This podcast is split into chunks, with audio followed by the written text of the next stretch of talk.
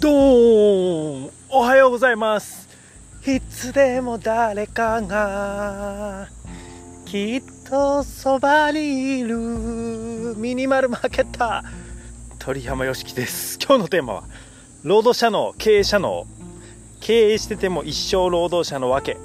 です。ちょっと厳しめのタイトルですが労働者の経営者の。これは自分が雇われであっても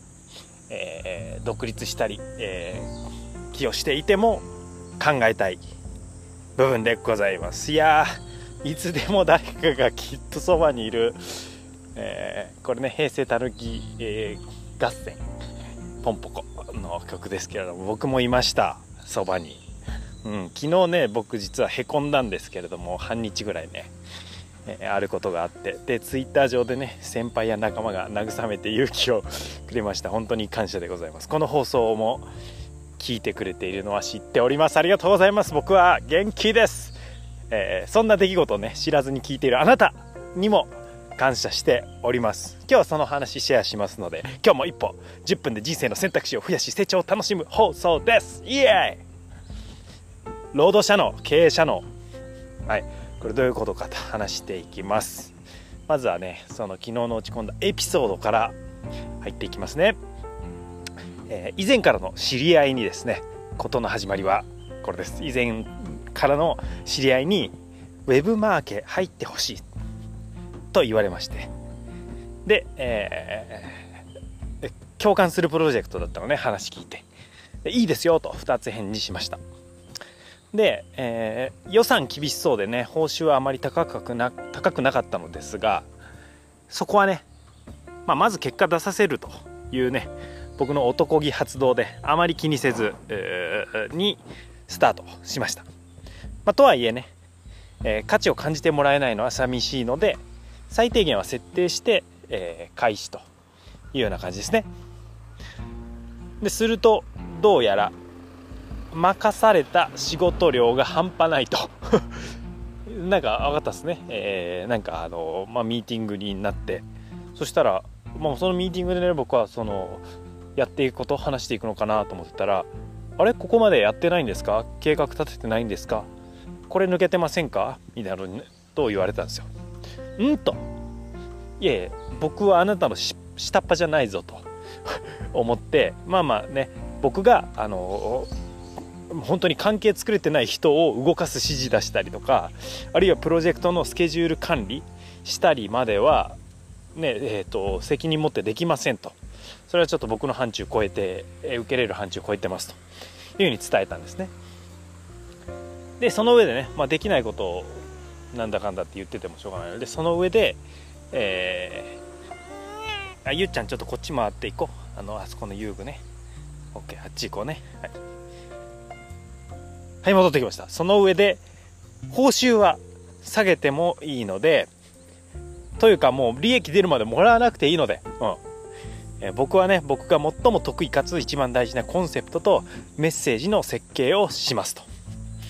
でそこで成功するかどうか決まるので、エッセンシャル思考で、え、そこに魂注ぎますよというふうに言ったんですね。うん。というとですね、返事は、いいとこ取りじゃないですか？うんもうね返事できませんでした。ちょっと訳が分からなすぎてですね返事できなかったですね。正直ね、えー、ですよ。僕は同じような作業で作業っていうかな同じような、えー、コミット、うん、パートでそのコンセプトとかメッセージですね。それでサラリーマンの数ヶ月分のね給与ほど報酬をいただいたり、まあ、するわけですよ、まあ、ありがたくね。もちろん相手にその何倍も収益もたらした結果ですよ、うん。まあ、なのにね、まあ、具体的に言えばその作業に5万円の価値もないと、うん、いう感じでというかまあ無料の価値もないってことですよね。さっきのオファーで、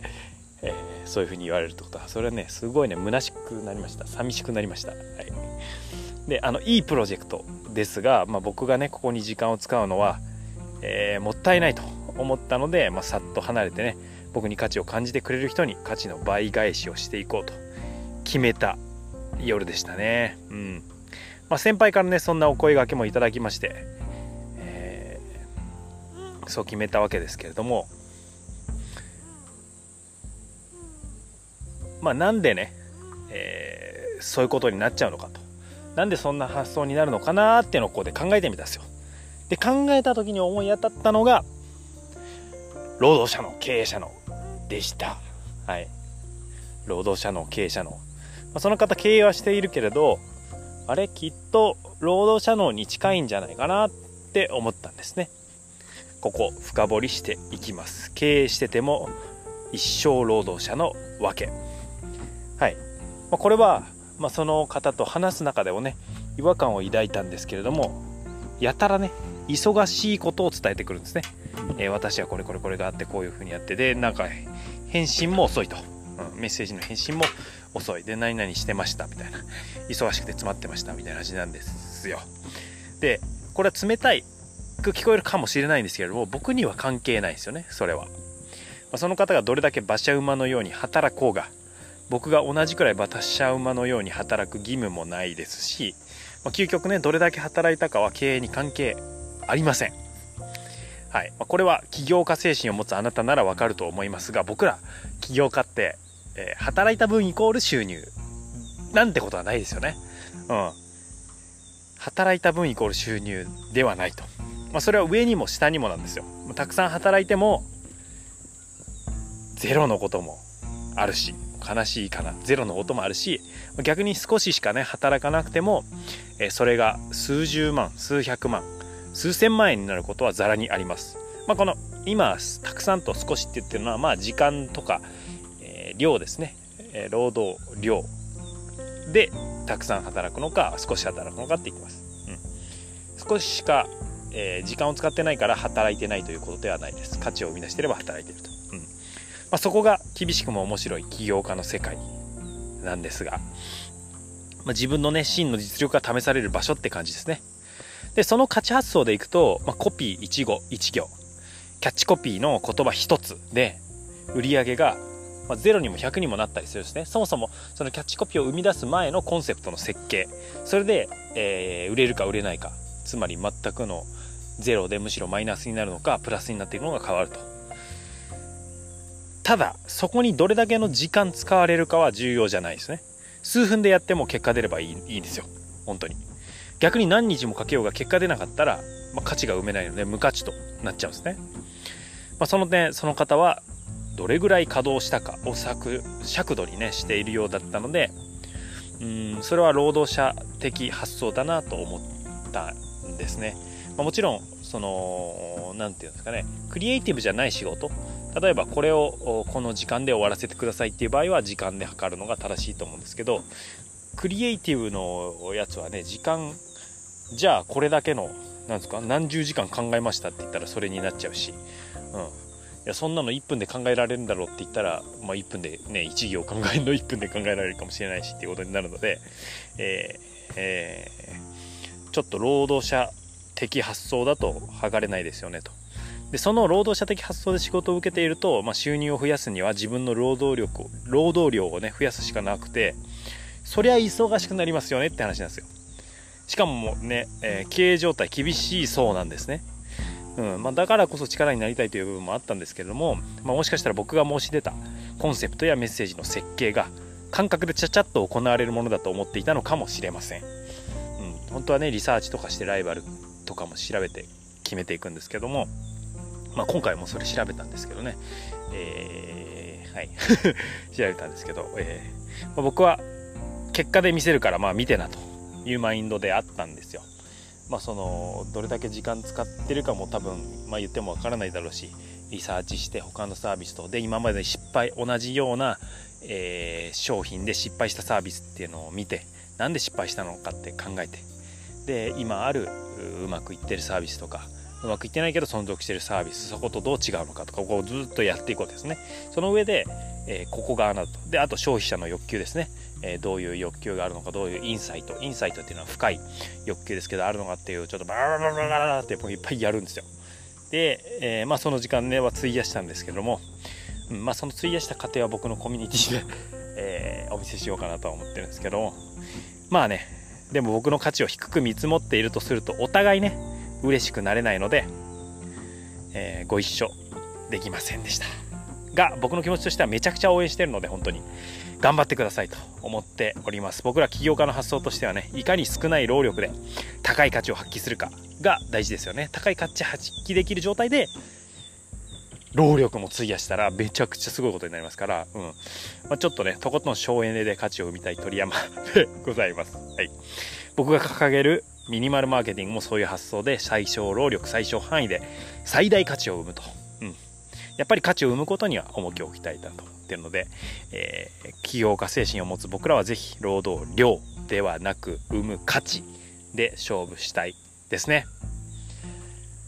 ということで、最後にお知らせです。一緒にミニマルマーケティングを実践する仲間を募集しています。よかったら、えー、説明欄のリンクから、ポッドキャストの始め方でメルマガ登録してみてください。ポッドキャストの可能性にも気づけて、一石二鳥だと思います。はい、もう一点。